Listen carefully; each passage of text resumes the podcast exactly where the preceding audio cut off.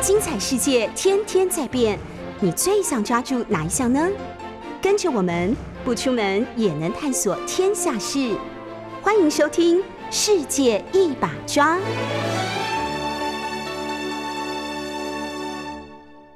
欢迎收听 News 九八九八新闻台。现在收听的节目是《世界一把抓》，我是刘冠莹。今天是礼拜三，很高兴又跟大家见面了。这每一周、每一周、每次那个礼拜三都跟大家见面，好像最近每周的感想就是疫情变得越来越严重吼。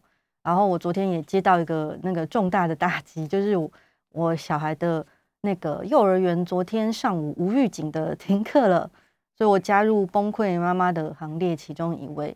那随着疫情确诊的人数跟居家隔离的人数不断的攀升，我相信大家心里应该都蛮焦虑的。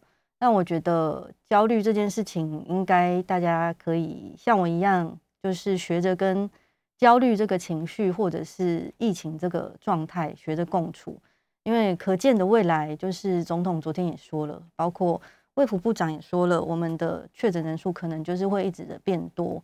那像我爸妈老人家多少都是比较担心疫情跟身体健康的嘛，所以我就想跟大家分享，就是呃，其实我也听到蛮多我的朋友跟朋友之间有些谁啊又得了啊，然后又康复了这样子。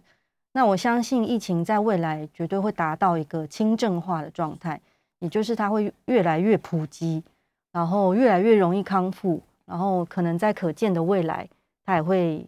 出现比较有效的口服药，所以在此之前呢，要学习与疫情和平相处，以及我觉得最重要的事情就是保持自己的心情平静，因为最近非常非常多人都很紧张，所以情绪的问题会导致你的睡眠品质劣化，然后你的免疫力可能就会下降。因为要达到普及轻症化，有一个关键，也就是我们大家全民都要把自己的免疫力提升。也就是一旦当你真的生病的时候，你有多少可以痊愈的几率？你有什么办法可以把呃肺炎这件事情的生理可以身体可以处理的像一般感冒一样？这个决胜点就是在于你的免疫力。所以你平常呃能不能够吃好睡好，然后多洗手多喝水，把自己的体质调整的好一点，这件事情是很重要的。那我今天呢？我觉得今天邀到这个来宾，我觉得真的是超级适合。待会再跟大家分享我今天邀了什么来宾。我今天邀了一个又帅，一定要提及他很 帅这件事情。大家如果对我两年前在那个世界一把抓代班的时间有印象的话，我那个时候一直跟听众朋友强调，我的来宾都只约男性，而且都一定要帅的。但殊不知，不知为何，我这次回国酒吧就开始约一些女性来宾喽。可能我人变好了吧，但我今天又回复到我原本只约男性来宾，而且是帅哥的这个特色。那这位帅哥来宾呢，他非常的适合在最近登场，因为他有一个线上教学的那个呃节目要开播了，就是应该已经开播，大家在线上已经可以看到他的课程，然后他可以教我们在家里做出自己想要吃的菜，我觉得是非常适合现在看的一门课。那一开始呢，想跟大家分享今天的新闻呢，是一个我最近一直在 follow 的新闻，可能不是太严肃的新闻，就让大家转换一下心情。想跟大家分享的是强尼戴普之家暴世纪大官司。大家以为我这边又会客家腔了？没有，因为我昨天在家练习过喽。所以就是 强尼戴普之家暴世纪大官司。然后对我们这样的客家人来说，诗跟思是。常常分不清楚的，但是我克服了。那强尼戴普这个演员呢，大家应该是多少都有点认识，他应该是现存还活在世界上好莱坞男演员里面辨识度数一数二高的。我记得那个台湾媒体有帮他取个绰号，好像叫强叔，因为台湾媒体很喜欢帮好莱坞明星取一些绰号，然后就假装跟人家很熟这样。然后强尼戴普就强叔嘛，然后马丹娜好像是娜姐。然后还有谁有？里奥纳多皮卡丘没有，只是大家会叫他皮卡丘。然后阿汤哥，对，就是台湾媒体很喜欢跟人家装熟。那以下我们就叫他强叔好了。那有点好奇，强叔今年到底几岁？在来那个节目的车车程上，我也查了一下，因为我最近一直在 follow 他的世纪家暴大官司，然后就想说，哇，他真的保养的很好，从来都不会觉得他会变老这件事情。那一查，他是一九六三年生的，六月九号，双子座。那算算，今年或明年他可能就快要满六十岁，所以强叔其实已经已育花甲之年。这样，那这件事情是怎么回事呢？就是呃，强尼戴普先生本人曾经有过两任妻子。那第一任妻子是比较早以前，在一九八三年结婚，那个时候我才一岁，这样是不是有透露年龄？那当时是他完全还没走红的时候，他跟一个化妆师，这是他第一任太太。然后后面那个强叔所交往的前女友，大家应该都是认得出来、叫得出名字。比如说，在八零年代、九零年代很红的一个女明星叫维诺娜·瑞德 （Winona Ryder）。那她当时红极一时，然后跟她是非常有名的好莱坞情侣。还在彼此身上刺自己的名字，但是给刺青师刺的，啊不是精忠报国那种互刺，好不好？就是那个呃，强叔好像刺一个 R 之类的，就可能是 Rider R 之类的。然后那个维诺娜小姐在身上签刺刺了一个 J 还是 D，有点不太清确定。总之就是这是一任非常有名的前女友，爱的也是轰轰烈烈的，但是后来。呃，那个维诺娜小姐的精神状况好像有点不太稳定，所以陆陆续续又卷入了什么偷窃啊之类的官司。那后来陆陆续续有很有名的前女友，还有一个也交往很多年，大家应该有印象，叫凯特摩斯，就是全球性的名模啊，她应该是 CK 大概十年、二十年来的非常标志性的品牌代言人。那这位凯特摩斯也跟强尼戴普强叔在一起超久，但后来也是略略有点不欢而散这样子。从他前面的情史就可以看得出来，我们强叔喜欢有点极端性格的女人。当然，我相信身为一个成功的演员，尤其是大家最著名的角色，就是《神鬼奇航》里面那个永远都感觉在酗酒、永远都喝不醒的杰克船长，那他本人应该也是具有一点点非常极端的性格。然后喜欢极端性格的女人的强叔呢，大概就在二零一五年中年结婚晕船踢到铁板流。二零一五年他认识了一个女演员叫 Amber Heard，这个就不像他的前女友那么前女友们那么的出名了。Amber 是一个呃很年轻，她应该还没有三十岁，现今现在应该是二十七八岁左右的年纪，然后是出生在美国德州，就是美国南部的一个。呃，金发碧眼非常漂亮的女生，说是代表作的话，目前没有任何明显的代表作。但她就是，诶，长得非常的漂亮，所以她演了很多很知名的戏剧里面的配角。那强叔跟 Amber Heard 在那个《最后型男大日记》的时候合作，然后强叔就一见倾城。后来二零一五年就结婚，二零一七年 Amber 就申请要离婚，然后从此呢就开始打了。为期六七年的家暴官司，最近又重启，因为之前那个判强叔败诉定验，然后最近上诉，然后家暴官司重新审那个审理这样。那这几天因为开庭，然后强叔亲自出庭，所以很多美国媒体美媒呢就进行全程的 live 转播。这点我有点好奇，想说这种官司为什么可以全程做 live 转播？那美国民众因为他们都很长期在看这种官司的 live 转播，就很习惯当吃瓜的民众，然后就把它 当成美剧一样看。但其实强尼戴普本身在出庭的时候，我觉得他本人就是在法庭上的表现非常像杰克船长本人。但另外一件令人大家感觉到很 creepy 的事情呢，就是昨天网友也有跟我分享，就他的前妻这位告强尼戴普家暴的这个前妻，有一个非常诡异的行为。就他们每天开庭的时候，Amber Heard 都会学强尼戴普上一次开庭的穿着，然后跟他穿的一模一样来开庭，连细节都一模一样哦。就是有一次强尼戴普在那个西装的领口这边别了一个蜜蜂的徽章，然后下一次开庭的时候，Amber Heard 就别了一个一模一样的蜜蜂徽章在他的领带上面，诸如此类的。上次强叔穿灰色西装，然后下一次 Amber Heard 就会穿一个和非常像的灰色西装。所以这桩官司打到现在，就是还在纠缠中。然后这几天就是连续在美国各大美媒上强力放送，中间还牵扯很多事情。除了呃，Amber Heard 一直说哦，他被家暴，但是中间那个检察官有发现有些是他假装的。然后强尼戴普还控诉他的前妻在床上大便，然后前妻就说：“哦，没有，那是小狗大的。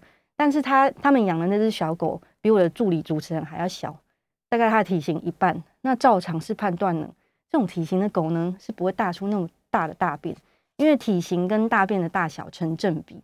所以助理主持人他的大便的 size 就只有小小一块，比甜不辣还小。那照片中指控他的大便很大块嘛，所以就是就变成一个呈堂证供，然后诸多反正。蛮不堪入目的证据，就是在法庭上全部飞来飞去这样子。然后这是我最近一直很密集的在追的一个新闻。我想说，呃，还蛮舒压的，就是既关心疫情之后，也可以关心一下我们童年跟青春时代这位大明星的家暴官司怎么样。我个人是很希望这个官司赶快有一个据点，不管是怎么样，因为强尼戴普是一个非常出色而且成成功的演员，希望他在这个官司过后有一些新的作品。然后，诶，我们现在先来休息一下，然后听首歌叫《给我倒杯酒》，九九。请再给我倒杯酒，多喝一点，我实在要成就。怪我天生太害羞，I wanna say 还能说不出口。Pour it up，让我忘记我会害怕。Drink it up，欺骗自己感觉强大。Bottoms up。后的勇气，大大小小怀疑，全都可以不必。简单说，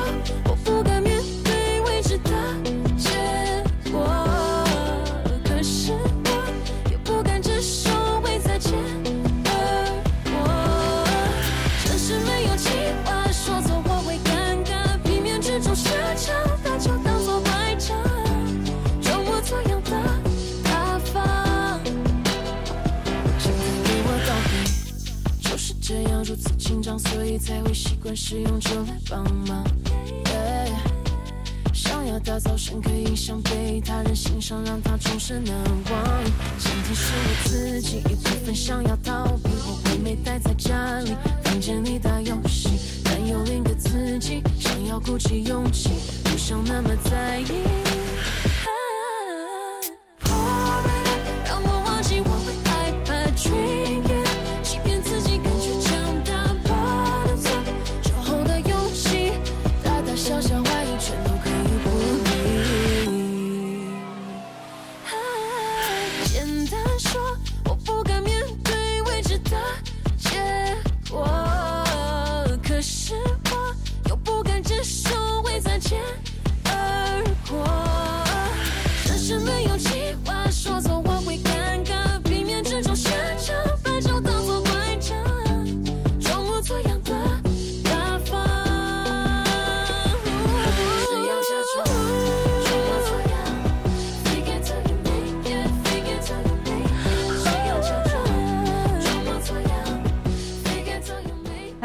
听众好，欢迎收听 News 九八九八新闻台。现在收听节目是世界一把抓，欢迎回到现场，然后也欢迎收听收看我们的 YouTube 现场直播。因为今天还蛮值得看的，因为刚刚有跟第一节的时候有跟大家预告，就是今天邀到这个来宾非常适合现在这个时间点来上节目，而他准备了一些小礼物，就是出现在荧幕上面，可以跟大家分享。现在先来欢 欢迎。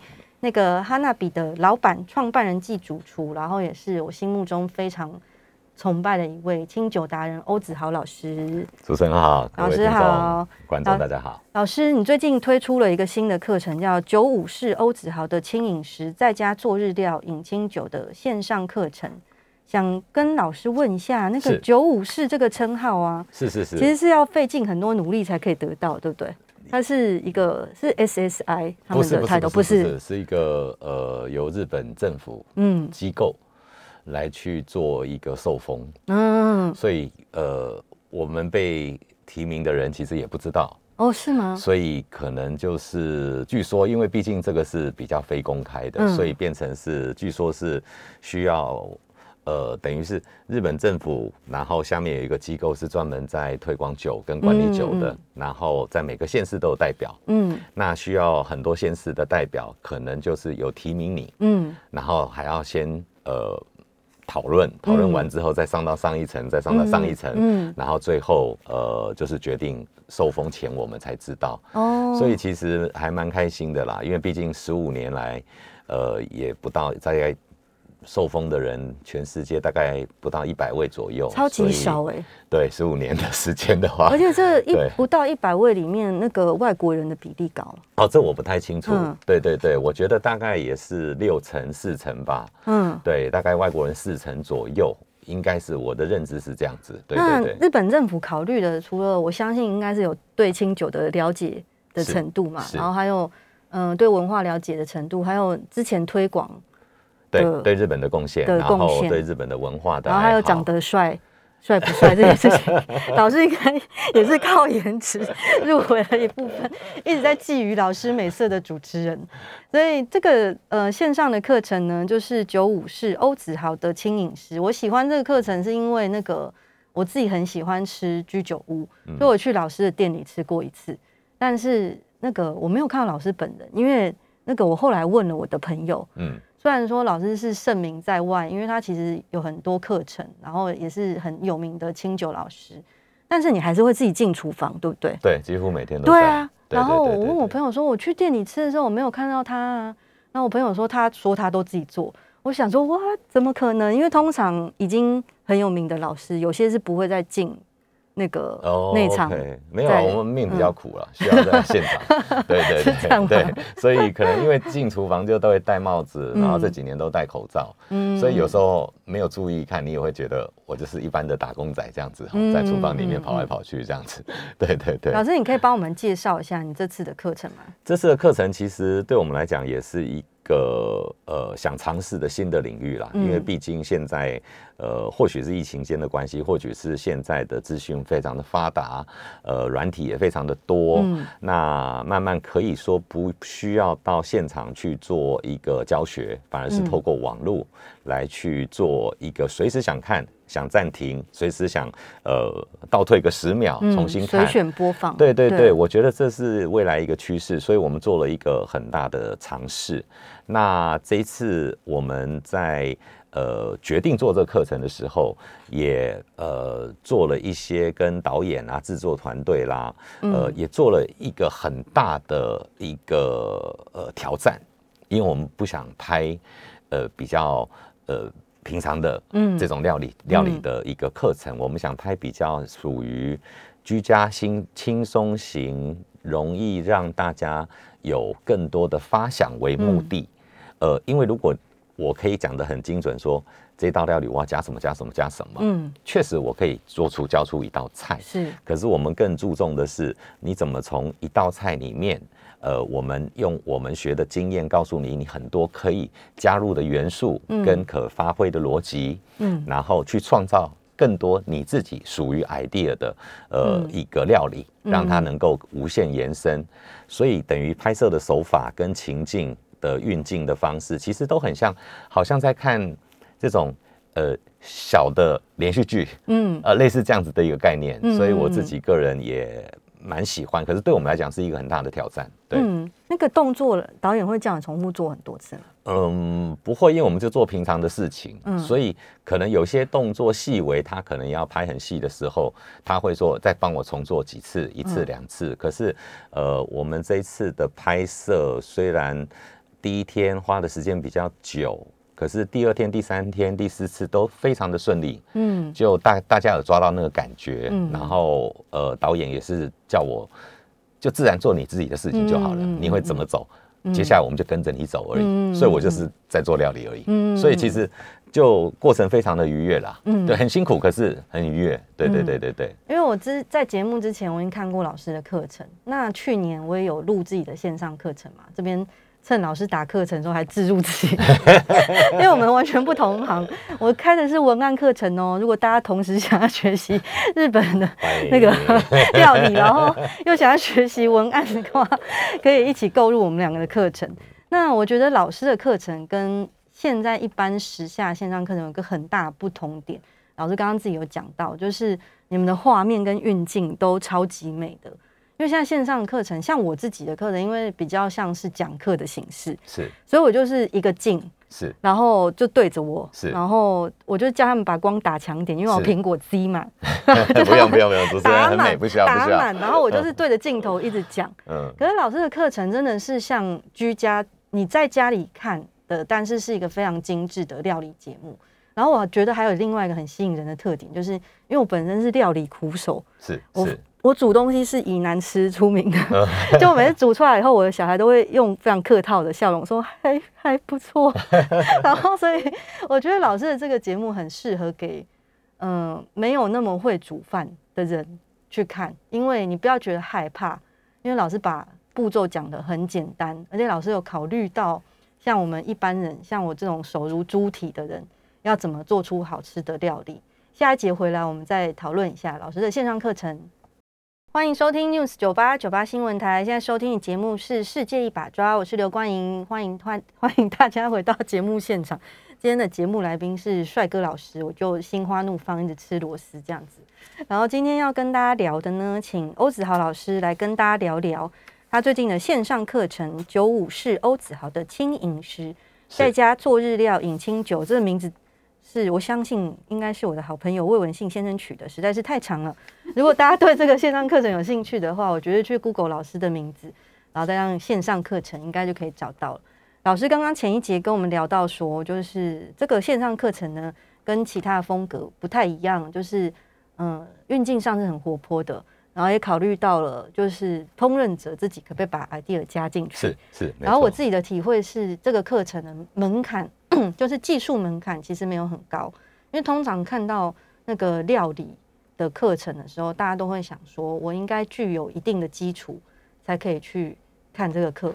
但是我自己看完以后，我是觉得，因为刚上一节有一直暗示老师说我很不会煮，其实就是暗示老师煮给我吃。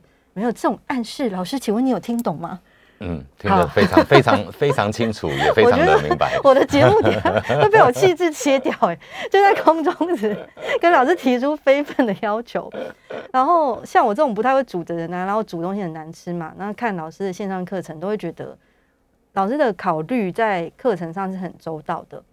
因为我之前在去年那个台北封城的期间，我就不自量力，然后去看了另外一个线上烘焙的课程。OK OK，对，嗯 老师就是已经不太会煮吼，然后就看个做甜点，就是把自己那个搞得很复杂，因为那个甜点我觉得是就是烹饪里面的另外一个领域，是没错对，，然后也是蛮需要天分的。然后我以为想说照着那个那个尺寸斤两这样倒倒做出来的东西都会一模一样，但其实不太会。那欧子豪老师的课程里面，我觉得有几个很有趣的特点，像那个老师好像有教我们大家在家里用卡式炉烤，对不对？对对对对对。嗯当然，这个呃，毕竟我们还是比较偏向。说老实话啦，嗯。哦，说老实话，我还是不建议在家里烤啦，嗯。因为烟很大。嗯，哦。那那个是给现在比较多喜欢在户外露营。哦哦哦，哦。可以用烤式炉烤。对对对，嗯。虽然我们都每年中秋，嗯。其实台湾人很会烤，狂烤，真的很会烤。对河滨只是说我们就刷一排烤，对对对对，对。然后我们只是把它精致化一点，嗯。然后呃在串的功夫上面多教大家下一点功夫，跟火候上的呃控制。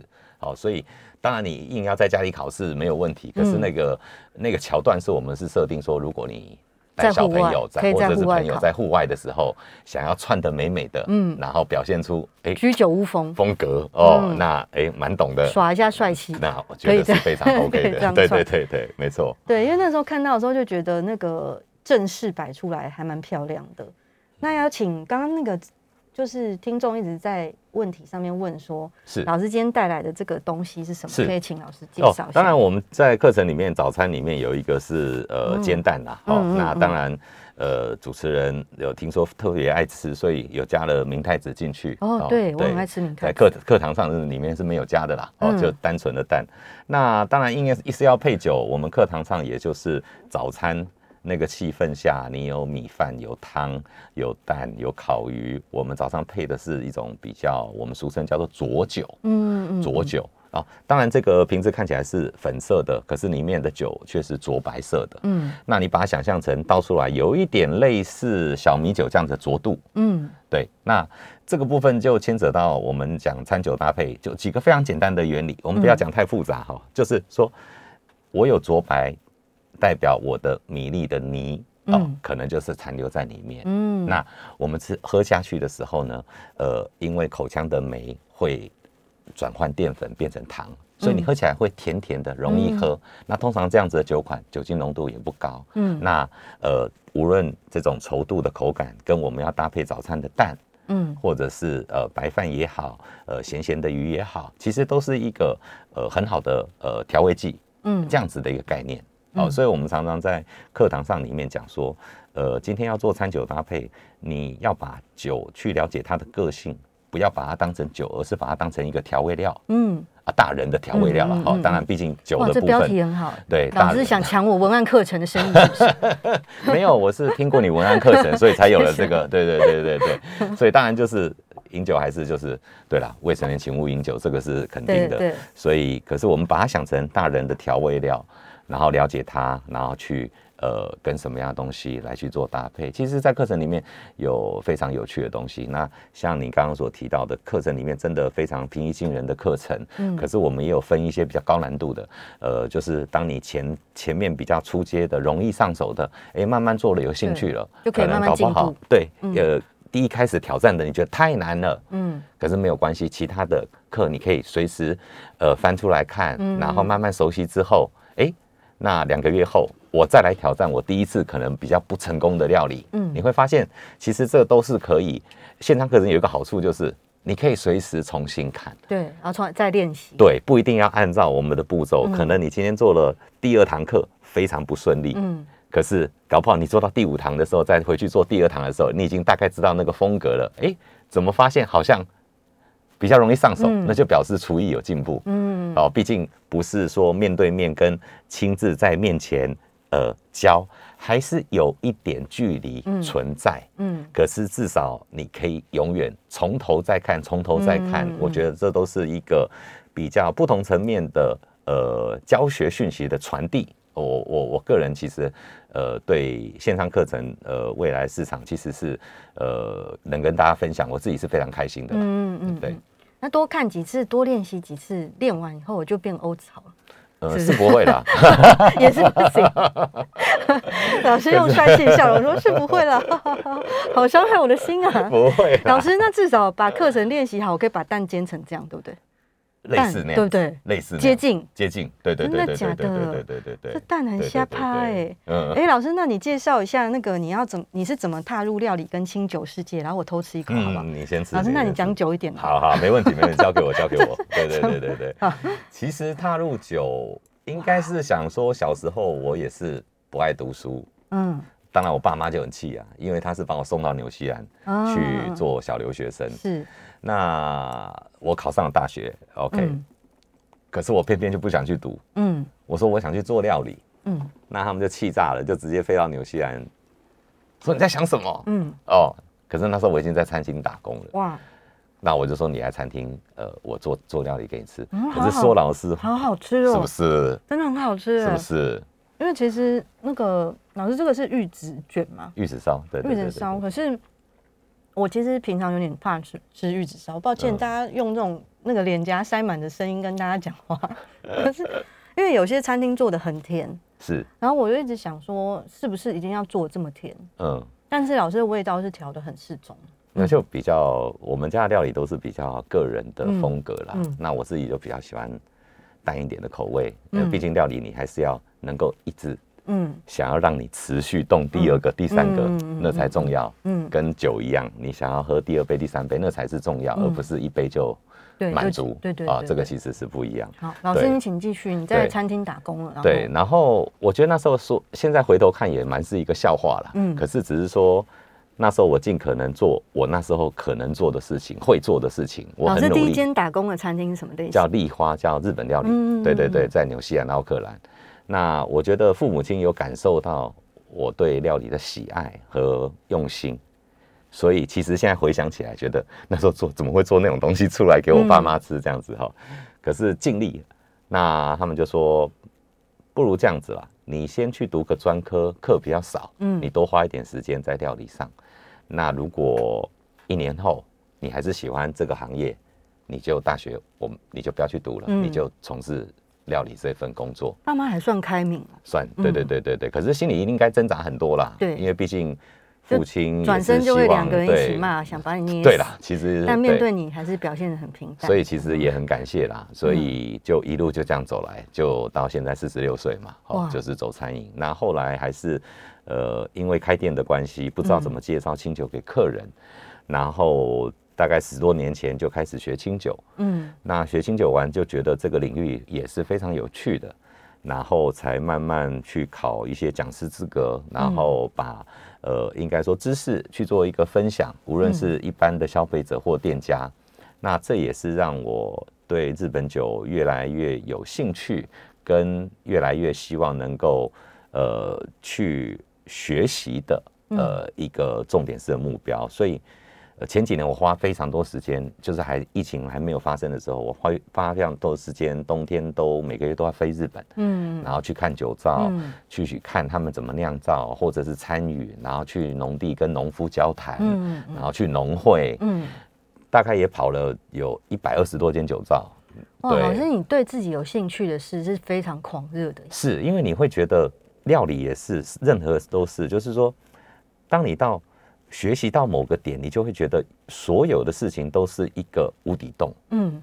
因为你越学越学不完，嗯嗯嗯。越学你更根本就没有正确的答案，嗯，因为有太多的可能性。对，所以我最怕其实就是人家问我，我最喜欢喝哪一支酒，嗯又说不出来。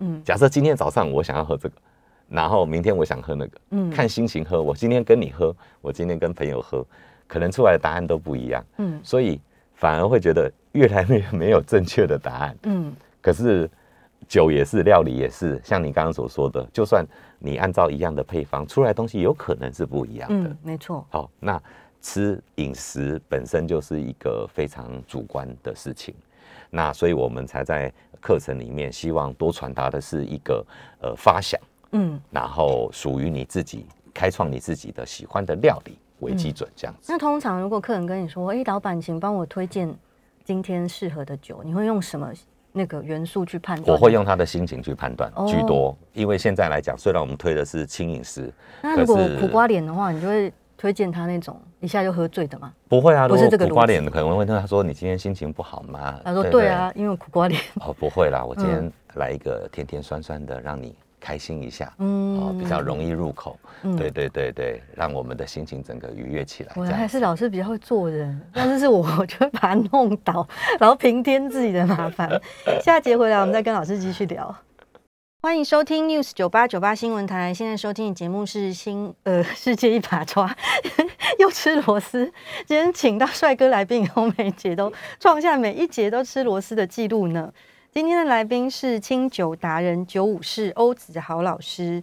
那刚刚就聊到说，老师是怎么那个对他的爸妈展现小叛逆，然后踏入料理跟清酒的世界的。哎，老师，你很狂热的那几年，要一直飞去日本嗯。看不同的酒造，是那日本酒造的小舅有觉得你是一个很奇奇怪的奇怪的外国人，对吗？奇怪的外有国人，有有有有有，充满有热情的，对对，对。然后一直有很多问题的，然后又很蛮会品尝的奇异的外国人。对，这是奇怪的外国人，对对对对对。可是对他们来讲嗯蛮特殊的啦，嗯因为毕竟也是我们也不是说随便去看，我们是嗯认真的去学习，所以其实日本人是这样子的，当你有展现那个态度，他们觉得态度是非常重要。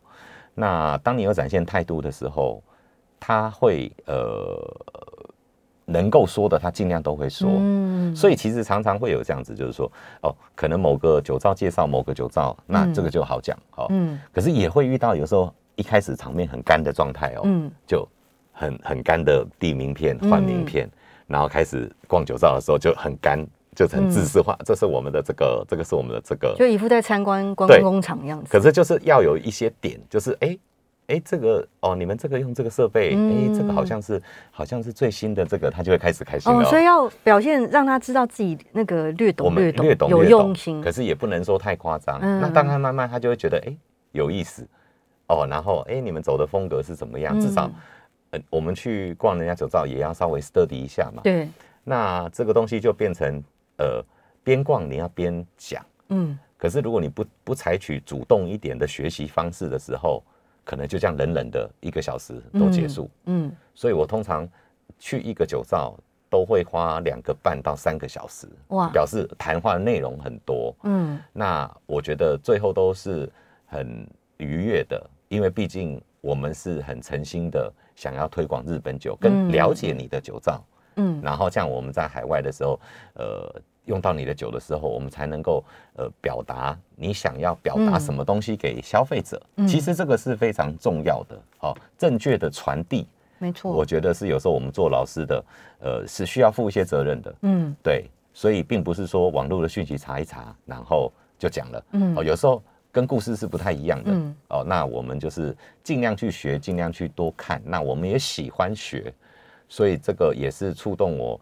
呃，很多人会说你去那么多间啊，发酵不是都这样吗？嗯对我来讲，每一个都不一样。嗯对我来讲，那个发酵的声音、嗯环境，听他们的故事，呃，每一篇的故事都是很精彩的。嗯好、无论大间酒造、小间酒造，嗯这个就是让我觉得，呃，如果不是疫情，我我现在每年冬天还是会花时间嗯要去学、要去学、要去学，呃，这样子的一个态度了。对对对，老老师，你推广那个清酒文化那么多年啊，你觉得台湾的呃，比如说食客们，其实对日本料理的接受度是很高的，非常高，非对，但。大家普遍来说对清酒算是了解的吗？我觉得这几年日本酒算是比较夯的一个饮品啊、对酒精的饮品。那在料理上面，日本料理或者是有一些西洋料理里面，也会放一些日本酒进去。对，那呃这几年真的发现是有整个有起来的、嗯呃迹象，呃这是确实有。嗯。那